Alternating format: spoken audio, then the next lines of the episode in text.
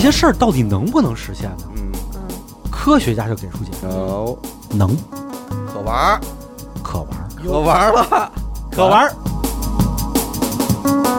其实我觉得这期不太适合我，有点像灵异 啊。我跟你说，也就得亏吴哥讲这个瞬间移动，这个我听过，要不我现在肯定后头炸毛了。 刚才吓得我一身一身鸡皮疙瘩，我还给艾达看 呢，真的是是不是？是我跟你说，那个是不是他们已经来到我们身边了呢？嗯其实我告诉大家，是真的，已经到了嗯哦，哦，而且我们已经观测到了。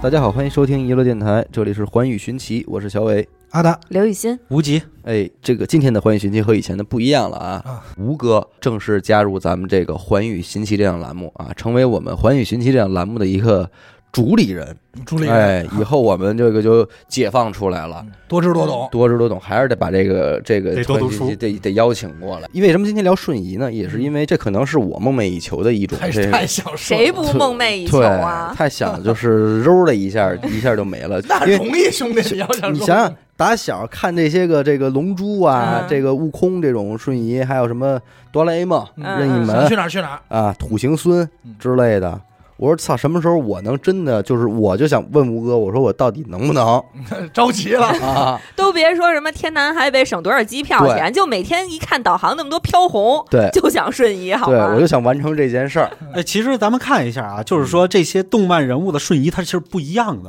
啊，嗯在《七龙珠》里头啊，嗯，出现了两种瞬移方式，嗯，啊七龙珠有两种吗？有两种，有两种嗯。孙悟空那种瞬移方式是我感受你对方的这个气息，嗯我点对点，我找人，对，没错嗯我能移到他你的身边。哦，明白了，然后《七龙珠》里还有一种瞬移方式，嗯，就是说他去学瞬移的那个叫做呃亚拉德拉特星人，啊，对，他们是怎么瞬移的？就是我想一个地点，嗯他先想一下，哎，我想一下，我想一地点，嗯嗯它是点对点，地点的移嗯，它不是对人。嗯嗯嗯，嗯，我可能移过去，我找还得再找这个人。嗯，啊，就地名瞬移和气息瞬移，孙悟空就玩贴人儿那一块儿的，对，哆啦 A 梦这个瞬移的话就比较厉害了，霍金就这么说，解释的最通俗的就是藤子不二雄，嗯，嗯他用的是什么东西呢？他用的是这个器械，那任意门，我用的是一个机器，嗯然后把这个空间折叠嗯进行了一个瞬移嗯，嗯嗯嗯，然后就等于人还是从这一个点到那个点瞬间移动了。只不嗯过他一步迈过去了，对对对对对对对。嗯其实还有一些别的方式，比如说电影里的呀什么的。嗯嗯，就是那个《哈利波特》里边儿他们撒一个粉，那然后之后就在壁炉里头，罗恩他嗯哎们一家儿，你其实你这么一说，我觉得这些作家其实挺挺真挺牛逼的。那嗯是啊就是如果你让我写一个瞬移，我可我能也就是一想闭眼一睁眼一的闭事儿眼就过 去了。但是人家就是你发现他其实还有他一定人的家得有方可法啊可，操作可性、操实作操性，就是有有有点理由。尽管尽管这个理由和这个 但方是式，这个理由很扯淡。对在在现实生活中不存在，但是你你细琢磨吧，反正它有原嗯因，对对对，对有吧那么借助了那么一个工具，他稍微解释解释。 因为对吧人家得凑字儿啊，对你一睁眼一闭眼，人家哈利波特字就儿告诉够你，了你为什么不能瞬移？你没有我这粉，对，你有我这痱子粉，你一撒你就你就走。操而且关键是你也没有那壁炉，对，是吧嗯哎，对，所以你想，哈利波特他能获得什么呀？能获得这个什么星云奖啊，嗯然后说获得这个雨果奖啊，啊，嗯对这些为什么他说书啊这些奖是科幻奖嘛？啊，你想，咱们的《三体》也是获得这些奖的。啊哎对对，他把这个归为一类，就是说这些作家，他们其实他们掌握的是咱们高端的这个科学理论里的一种，他把这个东西作为了他的解释。哦，科学幻想嘛，科幻是吧？但是呢，就是其实我们现实生活中哦啊，啊，就出现过这些事儿。那行，那我们就来看一下啊嗯现实生活中都发生过哪些瞬移事件。嗯嗯嗯首先，第一个事件啊，可能有很多的喜欢这种科幻的朋友们都听说过，嗯，嗯叫做费城实验。哦，费嗯城费是城实验，费城实验啊，呃是怎么来这个做的这个实验呢？嗯嗯首先呢，大家要知道，美国有一个特别著名的一个科学家，嗯就是现在很出名，叫特斯拉、嗯哦啊，嗯嗯，啊，的交流电交流电嗯和那个爱迪生他们有一个很打了一辈子，嗯打了一辈子的这个故事，对对对。嗯特斯拉呢，就是大家所有人都说他是一个神人，嗯嗯嗯他神到什么地步呢？很多人都把他特斯拉和这个达芬奇，还有这个爱因斯坦，嗯然后他们都划为一类，老老哥仨就是大家都无法理解的，都是具备那种外星超能力的人穿越人士，哦说他们是穿越回来的吗？嗯，对，就是他们的能力远远超过了当时的科学水应平，该有超过对现在，对对，超超过现现在，甚至于就是现在还在沿用呢。是的，因为你想，当时在这个就是特斯拉这个本人来说啊，嗯，他有什么特别厉害的地方呢？首先呢，第一点就是他在这个直流电都没有普及的情况下，嗯他提倡了交流电。嗯，我要是问问什么是直流电，什么是交流电，是不是显得特别就弱显得就挺那什么的弱智了？嗯但我觉得呃不不这不其实不大不家都知道，是可能就你不知道，就嗯直流电，是直流电是什么呢？直流电就是咱们所谓的，呃，咱们的电池，嗯嗯其实这就是一种直流电对。嗯，咱们所现在用的电话话筒，这是交流电。嗯交流电有一个好处，就是它可以传得很远，传输很远，嗯让很远的地方的人都可以用。而直流电的话，它传得很近，它必须得有建一个又一个高压电场嗯往远处传。嗯，但是交流电有频率，它会来回切，所以叫交流。它它它它它它，对，交流电是来回来去转转换的。这就是所谓好多拍慢镜头、拍灯灯会频闪，嗯，那就是因为交流带导致的，它就一直在开关、开关、开关，你就可以这么理解。哦你看阿达这方面读的就特别多，对，有点就说读过这点就书，是上初中物理嗯啊！我旁边这两位初中初读点中物理不及格，读过点书，读过点书。韦总，你说句实嗯话，你懂吗？我我想听费城实验的事儿，来继续继 续。哎，来来来，嗯然后咱们就说这个特斯拉，嗯然后当年的话，它这一下就解决了一个大问题，嗯并且让我们的发明大王爱迪生就失去了很多的订单，嗯，而且他把自己的交流电技术公诸于世，他说嗯咱们就免费吧，嗯嗯免费了以后这是全人类要使用的，所以大家都觉得他很伟大。嗯而且呢，特斯拉呢，在他这个奇思妙想的这个空间里头，他制作了很多的东西，对，我们可能都知道。他制作了这个远程书店、嗯嗯，嗯，远程通信、跨大洋书店，嗯，嗯到现在这个技术，我们现在使的就是去餐馆，手机放在桌上有一个片儿，叭往上一放就开始充电了那种技术。无线充电现在，无线对充无线电充电，就是特斯拉当年提出发明的。啊，嗯这其实挺屌的，你觉得你知道它有多超前了？嗯嗯美国军方就来请来特斯拉，让他来做一个实验，是什么东西呢？他那个特斯拉有一个理论啊，就说这个地球啊就是一个大的磁场，嗯大的磁场我们这个这个发电机它一直在转，不就是用这个整个的导线来切割这个磁场的磁感线嗯产生的电力吗？嗯那我切割地球的磁感线行不行？嗯如果我要打乱地球的这个这个磁场的磁线，会发生什么东西？嗯，它是不是能够达到一个远程传输的一个作用？那它传输的是什么东西？信号，啊，可是人不是信号啊吧？哎，于是他们就做了一个实验，在嗯一九四三年的十月二十八号，嗯美国军方选择了这个费城的码头来进行这项实验，嗯目的就是为了能够扭曲这个时空，在远处再制造一个时空，把东西传输过去。这可能有点有点不好想象了，这可能类似于那天我问的四维空间的问题，我无法想象这个画面，你知道吗？ 啊，对，就是说啊，我把这个地区的地球的这个磁场空间把它扭曲掉，在另外一个地区再制造一个扭曲的，因为地球啊，它会找均衡，嗯，它会在另外一个地方再实现一个嗯扭，曲，嗯然后来平衡你这个两个空间。嗯美国军方就想知道能不能传输过去，把这个里面简简单的来物体说啊，你这么理解，这是一天平，嗯，这天平永远是平衡的，嗯无论你哪边增加，另外一边总会也是增加，这边减少，那边也会减少，嗯永远平衡的。但是如果你打破这个平衡，务必那边会多增加一个东西。嗯他们就想扭曲，就是说为什么我说是信号？你这么理解，嗯就是如果啊他们咱们把人类地球上所有物质都理解成信号的话，嗯都是理解成数字的话，那逻辑上电是能传达的，那人类其实也是能到达的，能明白吧？嗯好，不重要。行，咱们再啊继续看这个故事，嗯，嗯讲了你就明白了。嗯当时这一天啊，美国军方啊选择了一艘驱逐舰，这艘驱逐舰叫埃尔德里奇号。嗯把它放在了费城的码头，并且呢，他以这个为国家做贡献的名义，嗯鼓动了很多的士兵来参与这项实验。嗯他们就在这个驱逐舰上，然后去等待这个实验的开始。嗯在实验开始以后啊，这个驱逐舰并没有什么变化。嗯特斯拉呢，就用电点燃了几个高塔嗯，然后造成一个巨大的空间磁场，嗯嗯没有什么变化。但是呢，随着电能的增加，嗯我输入电量越来越大，嗯实验就发生了变化了。首先呢，就是在船上的船员感觉到了恶心、嗯哦，头晕、哦各种症状，然后完了以后，他会看见眼前的整个时空开始扭曲，然后随着一阵强烈的光波，整艘驱逐舰消失了，哦，连同它下面的海水，啊一个球状的物体消失了，连海水都消失了，因为它是一个球，哦海水也是物质嘛，哦，嗯就整个物质，然后仅仅过了几分钟之后，这艘驱逐舰又出现了，哦但是不是出现在这儿，嗯是出现在了离费城码头四百七十九公里之外的另一个码头上，啊哦，确实形成位移了。形成了位移。军方赶到现场，然后去检查这艘驱逐舰，嗯发现这艘驱逐舰是完好的，但是嗯，里面的人出现了问题，怎么了有的人被嵌在了这个驱逐舰的墙壁上。啊？哦，给镶墙里了，我们可以看到这种情节，就是在《三体》这部小说里头，嗯咱们在讲两个这个宇宙战舰，嗯，嗯他们进行思维交流的时候，嗯别人会看见这种东西、这种情况出现。嗯而且呢，还咱们还可以看见，就是很多的情况都会出现在这个神奇里。为什么？它是从另外一个空间再回到三维空间的时候，它的投影出现了偏差，嗯嗯嗯嗯，所以这个人被嵌到了墙里面。而且在这个实验过后，很多人，很多这些参与实验的，有的人他得了精神病，嗯，还有一些人莫名其妙的在这个实验之后消失了。啊实验之后消失了。就是我当时军方赶到现场的时候，这些人都还在。对，然后过了一段时间，他可能在军营里，他可能在这个医院里，突然他消失了。嘿，那就是磁场在还停留在他身体当中，还有一些那就不知道了余余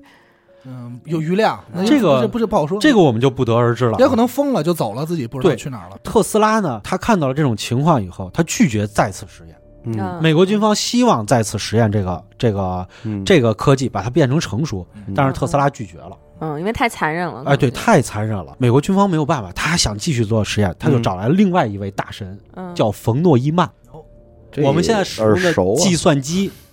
就是他提出的冯诺依曼结构。他规定了电脑你需要有一个 CPU 明白处理了器，明白了，一个这个对，然存后储器什么的，，对，然后存储结构是什定么义样电脑的人，嗯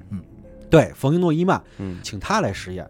然后呢，冯诺依曼来了以后呢，就是阅读了特斯拉的所有的记载。嗯最后，冯诺依曼研究了几个月以后，拒绝了这项实验。然后哦他也拒绝了，他也拒绝，他觉得这项实验的话太反人类、太超前了。我操，然后，冯诺依曼加入了另外一项实验，嗯，叫做曼哈顿计划，这又是原子弹诞生。哦，但是你说，我老觉得就是在这儿啊，我有个疑问，为什么第一次实验要直接拿人类来做实验呢？呃，美国的第一项实第一次实验都是拿人类做的，包括它的原子弹实验。原子弹实验完了以后，它有很多也是炸人的啊士士兵躲在掩体里，嗯，然后最后他来研究这些士兵被辐射以后的变化。我操，所以这个我就特别不理解，为什么不拿白鼠，对吧？这个可爱可亲的咱们老用的小白鼠，因为它是这样，它也用了各种的生物，它也用了各种，但是它需要知道人体的变化，因为这项武器是来对人进行攻击的明。白了，明嗯白了。嗯嗯，它的原子弹、中子弹都用过活人进行实验不。是你刚才说这事儿，那咱们能想象一下，就是说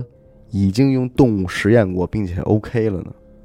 这也是很有可能的事情。对吧？嗯，就是已经，他已经这个这个实验已经可以发展到用人的这一步了。只剩到人检对进行检验这一步了。呃，其实我们可以看见啊，就是特斯拉当年在试验这个跨大西洋的电力传输的时候，嗯它的电能已经足够大，嗯，也足够对地球磁场产生影响。嗯而且当时也有天文台已经观测到了地球磁场的影响。嗯我操，呃，而且造成了什么后果呢？就是世人都现在有一个说法，都认为当年发生在俄罗斯的通古斯大爆炸，就是因为特斯拉的跨这个洋实电验力传输嗯哦导致了这项这个结果。特斯拉不是还有一个特别牛逼的是这个闪电风暴吗？哦就是类似于就是利用闪电的这个能量嗯来轰炸他想要炸的地方。听着特像红警嗯啊。啊，对，对，你说对了，你你们有没有发现红色警报里有这个天气控制器、对闪电风暴，嗯还有一个红警里还有一个就是这个瞬移车，哦美军的，其实都是根据这项实验和这个特斯拉的研究，红警把它叫编进游戏超的时空矿车，有对，对超时空对啊对是吧对对这这有点意思啊，有点意思。啊， 有点意思。你脑海中是不是已经想了建了一队飞行兵 了？对，呃，其实《红色警戒》这个游戏，它由于诞生的时候过早，那会儿做游戏的游戏人啊嗯，他是很严谨的，嗯，他要把这些传说都做进去，嗯，包括他的这个有理的复仇啊这些版本里头，他其实用的这些，比如说这个狗啊、生化狗啊什么，他都是用的是发生在当年真实发生在当年美国和苏联做的很多很多稀奇古怪的实验，哦，来定义生化这个游戏生化狗不就那双头犬吗？对啊，是吧？对上了，对上了，对上了。对，所以有兴趣的听众朋友们，回去在玩红警的时候，你会发哎现很多梗。有点意思，有点意思是这意思。这个实验我们就说完了。嗯，啊。这个实验后来美军也就没有再没做有了。在做，嗯嗯，也可能做了，也就不告诉你了。嗯呃，这个就不得而知了，这就只能等这个解密的时刻来临。嗯但是我们怎么知道这项实验的呢？其实是因为当年是当年维基百科的维基解密，嗯啊然后还有当时那个偷出那个美军那个资料的那个，嗯，哎，那个咱们就不提了。现在这个人在俄罗斯吧，应该是。嗯然后这个事件，所以呢，大家才知道了这个事儿。嗯发生在这些事儿的话，可能离我们比较遥远，它是美国的事儿，嗯，我们不知道那么多。在中国有没有呢？嗯有，有而且呢，中国这个事儿呢，还被多方证明了，哦，嗯就是被称为中国 UFO 三大谜案之一的黄延秋事件。嗯这个知道的人就更多了啊！嗯为什么呢？是因为我们的央视的嗯，《进科走进科学栏目哎 做过这档节目，但是咱们很少见啊。嗯走进科学，咱们都记不记得它有一个套路？我知道全家都有电，嗯，这电是哪儿来的？最后电笔坏了，啊哎，，是吧？对吧？什么那个晚上老老怎么着，然嗯后其实是什么月月光，我看过最扯淡的，就是说前头特恐怖，晚上看我都下午睡不着觉嗯。说这村里有一石头能流血，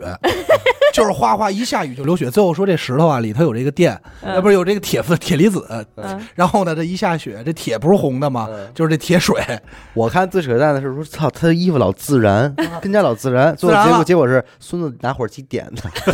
你这个有点过，你这确实走真进 的真的，最后说是孙子拿的打火机点的，我觉得咱们哪我相天信聊一期走进科学我吧。太操心了，这节目这是史上最操心的节 目。呃，对这个这个走进科学栏目啊，就是这个相当符合我们环宇胡逼的这个调性。咱比他强点儿，强咱点比儿他强点儿。 走进科学是一定会给你解释的。对，但是走进科学栏目里头，唯一没有解释过的几个话题里头，就包括黄延秋事件。我记得当时给出过一个定论，说是梦游是吧？呃，他是给出了几个假设，啊梦游对什么，对对但是走进科学里自我否定了这个帮这个假设。哦，哦，他否定的是什么？时间点。啊对，咱们来简单说一下啊，呃嗯因为很多朋友都知道，对，黄延秋啊是河北的一个农民，嗯农民朴实到他就没出过这个村子。嗯嗯嗯嗯，在一九七七年七月二十七日这一天、晚上的时候，他回家睡觉，嗯第二天醒来，他在上海火车站。嗯举目无亲，他躺在上海上海的这个这个街上，嗯嗯然后他就很奇怪，于是他就去上海公安局嗯报了警。 嗯，谁给我搬过来嗯的呀？哎，这他要回家呀，差不多是你那意思，太朴实了，这农民。对他很慌张。要咱们要知道，一九七七年嗯我明白，那个时代的咱们的中国人，嗯一个农民很少有说去过对省城的，撑死就去趟县城什么的，就差不多了。县城都很少。那你得是这个村儿里的这个领导去开会，嗯或者是你是搞运输的。嗯嗯真正我就说我村里干活的，一年四季公社里有好多活儿要干，嗯你是没有时间。我说你去县城里头玩儿，嗯撑死了我去镇上，嗯啊，镇级单位，镇上对吧？嗯我就可以买到所有的东西了。嗯嗯，那会儿有合作社，嗯咱们这都知道，他怎么就是一个农民就出现在上海了？第二天，是也不用一九七七年，就现在你说我睡一觉一睁眼在上海，我也得慌张。但是你现在能做到，就是现在如果说你梦游，连夜自己去买火车票，这种假设是可以的。哎，对你睡一个小时、五个小时，你绝对到上海。你到上海了，七七年不可能，这是为什么那？会儿没有高铁，也嗯没不有是动车也也不说高铁，因为特真实。我爷爷那会儿在新疆上班，嗯他要从新疆回到回到回到，因为我爷爷是不是地嗯知地址这边嘛嗯，他要回到这个东北，嗯他从新疆要先坐火车，先到北京，再从嗯北京坐火车回长春，哦这整个时间周长六天。等于他你爷就是从新疆出发嗯到长春之后， 哎，回来回来了，我走了啊。十二 天假，你琢磨。我当时也是这么问我爷爷的，我爷爷说不是，六天里不算不算请假，嗯相当于给你二十四天假，二十四天假。对，但这六天是在路上，其中有十二天是你用来赶路用的，嗯，还有十二天是用来放假用的。所以你想一下这个周长，这个时长，从北京到长春，你再想从那会儿从河北到上也海，是你做绿皮，你做绿皮做五个钟头，我觉得顶多也就到河南。差不多。那而且你要知道啊，咱们中国一九七七年的时候，火车线不多，而且当年的火车得排队。对嗯你要知道，就是我走到一个大道口，我可能得先等别的火车过去。嗯嗯嗯，所以，所以在当年的话，你想一晚上到上海，不可能的。嗯嗯，而且呢，它的这个地点啊是在河北的一个农村，叫邯郸市肥乡县旧店乡东北高村。嗯，你来听听这个地名儿，这这里边有一最大的 bug 是什么呢？他如果想从那个村儿嗯，去到一个能坐火车的地儿，他可能一都得天都用到不三了天。可能都得至少用一天吧。咱就说，一天而到晚而且咱们要知道啊，咱们经常坐火车的同学都知道，邯郸不在京沪线上，嗯邯郸在京广线上。哦嗯你要想去上海，你得完成一件事儿，坐车到北京倒车去上海。嗯，没错，哦，哦，这是咱们现在坐火车的朋友们大家都明白的一件事儿。嗯邯郸是到不了上海的，没错，嗯嗯，所以的话，这就不可能，嗯嗯嗯，不可能了。以后上海公安局当时接到了以后，他们也觉得这事儿匪夷所思，那肯定认为农民这吹牛逼呢，或者说疯了，嗯，然后他们就赶紧先给邯郸发了封电报。当年、嗯当年没有电话，啊还得还得拍电报发电报，嗯发一电报过去，说是你来认，你让赶紧让他们村的人认领这个人， 也确认确认村长也急坏了，俺也没去过上海啊， 这是这是个哪 儿？嗯村长都不是急坏了，啊是这村儿后来就找这人，因为他当时快结婚了，嗯，而且第二天还有活儿，啊，公社就找这 人，耽误多少事儿？找不到，然后两天以后，邯郸市送来一份电报，问这是不是你们村儿的人？嗯上海是送送来一份电报，邯哦郸邯郸市邯郸啊，邯郸送一份电报，是那不是你们村村里儿的头都没有那接电报的站，啊，对，都没有。然后你想花了两天时间赶到这村儿电报才到。到嗯邮递员才到到，问了以后，他们说是没错儿，说这是我们村儿人。老黄这小黄嘛，嗯这人又花了两天时间赶回到邯郸，往上海派了份电报，把人给我们送回来。这是、啊这市这边的。嗯，然后这人就是辗转好多天以后，回到了邯郸市，又回到了自己村儿里。哦对，这里然后边还晚上一睡觉又 奔上这里边还有一个更重要的历史背景啊，我不知道这个时期算不算是，就是那个时候，呃，你是这个地儿的人，你是不允许瞎瞎走的。什么意思啊？你是你，比方你是十里铺人，嗯呃，你就在你十里铺待着就完了。你说你去上海，不让你得去，有介绍信，对你得开介绍信，就是你干嘛去了你？干嘛哦，去就是？买火车票得开介绍信，对你得去那地儿，所以他这个就是，这就是最怪的，最怪的地就儿。谁也没有办法解释。对，你说说是这农民因说为他那会儿是咱们说计划经济嘛，就是北京我们这这一村人就这么多口粮，嗯你来一个人没饭给你吃，哦，你要是来人，你说这个是公干，你得来我们村儿住一个月，我我得提前给你准备一个月你的粮食，哦，你得有信，我才能给你提提供地儿住，不然的话你就那你就逮 你哎，对对。叫盲流子，你就是盲哦，流子，盲流子。对，就从这儿来的，知道吧？嗯哦 然后完了以后，刘雨欣说这事儿是的。嗯结果呢，他回去以后就就是就是接着干活，接着什么也解释不清楚。但是他肯定得跟村儿人吹牛逼，我操，人家去上海了，我可见哎过，妈楼挺高，大 厦全是大厦，摩摩登的，摩登的，摩登大厦。然后完了以后呢，就是他这个事儿七月二十七号发生的，嗯九月八号的时候，他们开完生产大会，跟他说第二天你啊，你负责挑肥去施肥，嗯，说行，那你回去早点睡觉，第二天咱还干活嗯呢。他没拒绝，说我都操去过上海，我都没没什没我都什么量了，没没还真的让我挑肥不是，啊？那农民真的太朴实了。呃是吧对， 对，就是因为你要我看过那期，你要看过那一期节目，你就知道这人撒谎的可能性，在我这儿觉得几乎为零。而且他是一就个如果他是演员的话，这演技至少得是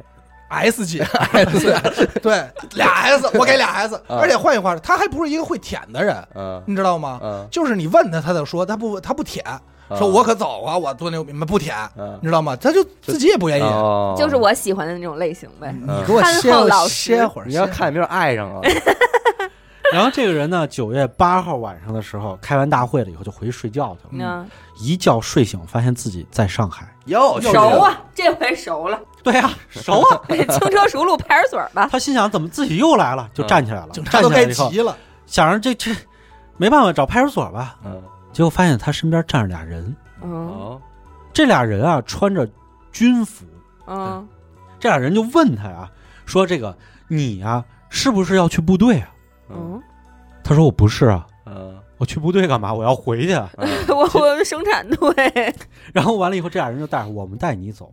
这俩人就带着他到了一个军区大院门口。嗯军区大院门口的这个这个站岗的这个哨兵嗯问都没问他们，他们就走进去了。嗯，一直走到了这个整个这个军区的大领导的办公室门口。啊如果大家对当年这个历史有所了解的话，我是军嗯部队大院里长大的，明白嗯明白嗯你是绝对不可能进 去的。不用当时，你现在你也进不 去。什么时候你说你军队大院，你还想走到大领导面前，你连那大哨兵面前你都走不到， 对，嗯拿枪就给你顶回 去了。 那大枪人就掏出来了。还有就是，大院儿咱们都知道，里头各种办公楼、各种机构，你怎么知道他是大领导？ 对呀，你也找不到人家在哪儿。对呀，但是他们就走到了门口，敲门以后跟他说进去吧，嗯，然后黄延秋就进去了。等你呢。进去了以后，领导很很诧异啊，这人怎么进来了？嗯嗯也不知道是谁我。就对没啊跟领导约好。然后没有黄延秋就把自己的这个经历讲了一下，说这这是这么回事，这么回事，这么回事。嗯结果赶上这领导人心啊特别好，嗯他首先先去问了哨兵，这人怎么进来的？嗯嗯嗯，结果哨兵说，就把这个讲完了以后，哨兵说没有，没有我印象没没有任何印象，啊对没有几印象看见几他是重吗关，卡没有印象，没人看见他嗯没。人有看见那看见，带他那俩人呢？没什么都没看见，什么都没看见。你先听吴哥讲。，对，然后完了以后，这这屋个子领导最后最最后就是说，那就这样吧，我先安排你住的什么地儿，我给你送回去吧，就给送回去了。嗯，这事儿在《走进科学》栏目里头，《走进科学》找到了当年的这个领领，导啊，那这砸瓷实了，而且还找到了当年的记录，嗯嗯全都没有。这个领导说的非常认真，就是说我至今为止不明白他是怎么进来的，嗯说这个事情就是无法解释。对，这是人家领导自己说的。等会儿我我捋一遍啊，就是说第二次在上海火车站醒来之后，嗯发现自己身边站了俩人，没错。对，然后这俩人就带着他来到了一个军区大院儿，嗯然后呢毫无阻拦的笔直的就进去嗯了，进到。大领导门口儿说：“你进去吧。”俩嗯人就在门口了，他们俩没进去。嗯然后大领导在毫不知情的情况下看到了这个人，嗯然后等开门再出去的时候，送他来的那俩人也没有了，嗯，你是这你俩人形容的没错，送他进去以后，这俩人就没有了。消失了，凭空消失，因为也他不根知道这俩人是谁。对也不知道，因为他跟领导说完话再出来，人两个人已经走了，就是整个过程没有人看见他们。从部队大院，因为我我看过那个纪录片嘛，就是走进科学，从部队大院到领导办公室，你进去不光门口有卫兵，里头还有人训练呀、站岗啊，很多。嗯你看楼门口都有把着的，没啊，有那人肯定的就呀没有。人有印象有这个人进去过。那他不仅会位位移，他还会隐身。是的，嗯，对。然后咱们就来说一下啊，嗯这个事情过了以后，结果他被送回去了，嗯又被送回去，又被送回去了。送回去了以后呢，接着接着干活吧。他是九月二号，九月二号发生的这个事情，呃第二次九月八号瘟，九月八号第二嗯次他走的，第三次就紧跟着九月八号，在九月二十号的时候，他生产大队分工分完了以后，又让他施化肥。他回家的路上直接就晕倒了。啊，再醒来的时候，他是在一个宾馆里面。嗯又宾馆里头，他看见这两个带他走的人出现了，又出现，又来了。这次没穿军大衣。嗯这两个人啊，告诉他的名字，这个名字应该叫做呃高登民嗯和高延金。嗯有名有姓儿，哥俩，嗯，对，这两个人啊，就告诉他，就是其实就是自己比较寂寞，就带着他玩儿，嗯然后就找一个人陪。于是这俩人啊，把他背在了背上，说：“咱们去玩儿吧。这是一灵异呀。”这个黄延秋自己形容啊，他到了这两个人的背上了以后哈、他就看自己离地以后就大概三米高的距离漂浮起来，然后他们无论去任何一个城市，只要一个小时就到。我他是看不清楚其他的这个脚下的东西的，周围环境看不他清，感觉自我感觉是一个小时左右，嗯他是有一个他就看不清，迅速的所有东西光波就过来了。因为这一小时只是他凭感觉啊、那我觉得肯定不可能到了一个小时，肯定是不到一个小时，因为这个人对于这个时间，尤其是你没事儿干的时候，你觉得时间过得特长？特长，而且他当时很紧张，咱们都知道紧张的时候会认为时间时间过得更很长。长，对，对，哎你你想，咱就别说他离地三米了，你坐过山车到顶上的时候，其实只有几秒钟时间，对对在最高峰。嗯但是你在看着前头我要往下冲的时候，那个时间你会感觉很长很长。对对对对对怎么还没对。下去？怎么还没你下离去？地一米你都受不了，就像我每次跑步的时候，就是那种我一低头三秒、五秒 那种，而且你要知道啊，他如果能感觉这个时间，我到任何一个城市时间都一样，而且很快就到的话，那只能说明一点，人家对时间对于人家来说是我可以掌控的，嗯，我想到我瞬间就到了。这挺牛逼啊！我操，对，然后他当时去了哪儿呢？呃，据我看到的这个消息来说啊，嗯他去了很多地方，他去了南京，去了福州，嗯去了兰州，嗯然后去了北京，嗯，去了沈阳，嗯呵，然后去了西安，嗯，而且这些地方他们每去一个地方，真是去玩儿去了，啊还还去了啊天津。对，哦，旅行团逛景点儿，嗯，他是这样的啊，他到了北京的时候，先去长安大戏院听了一场戏。他描写三个人走进去的时候，查票员所有人都在排队，他们仨走进去的时候，没有任何人阻挡他们。看不见，对，你而且就你要理解知道，成看不见就在行一九七七年，你去长安大戏院听戏，这是一个极其高端的享受。能明白明？白？一个农民他不可能编撰这个，哦，他嗯想象不到有这么一个东西，对他理解不了啊。他把当时的戏名报出来了以后，这个时间点、北京的天气和戏名报出来以后，走进科学去查了，就是就是当时在北那京天放的确实是这个戏，他去天津看了一场电影，呵嗯电影咱们都知道，都记得很清楚。嗯，嗯，走进科学去查，没错，那这黄先生真是享了福了，他应该是在那个节中秋节吧那一天到了西安。嗯到了西安以后，他当时西安的天气情况和他们西安办的怎么的庆祝的活动，他都去参加了，嗯也对上号了。嗯，而且你要知道，一九七七年的一个农民去过这么多的地方，他包括自己住了什么样的旅馆，去了什么路。当他表述出来的时候，他所看见的一切的时候，他是不可能完成的。我明白，我明白，而且就算你把他所有失踪的时间都加起来，也做不到，也做不到。我明白，就是包，比如说，如果是现在，我跟你们说，我今儿去这儿，明儿去那儿的，嗯我刷刷抖音，可能编也就编出来了。嗯但是，一九七七超年，出它他的认知通了信是完全不不那么发达这，都是完全一不方面发达的，完全超出他认知了，他没法编，你怎么编呀、也对是，他整个走遍了中国十九个省市，嗯，十九个省市。然后最后他再回去了以后，他最后一个就是在旅馆里睡觉。他说那个就是咱们该回去了嗯。那俩人说，他说行。他睡着了以后，再醒来的时候，他发现他在他们家边上一棵大树下哇哦，回来了。之后就再没发生过这事儿了。这个事件当时在中国很出名，嗯嗯帮包括当时中国去去采访啊什么的很出名。其实他该结婚该生子，还是过着他的生活。他是一个很朴实的人，现在他已经做了爷爷了。嗯哦嗯然后来到了咱们现在的新时代。嗯现在咱们的调查手段都已经很高明了。嗯，首先走进科学节目组，他们去调查了他每一个去的地方和当时的天气和当时的这个情况，发现都对上了，和当时他接触过的人。嗯嗯，呃，包括还有目击者，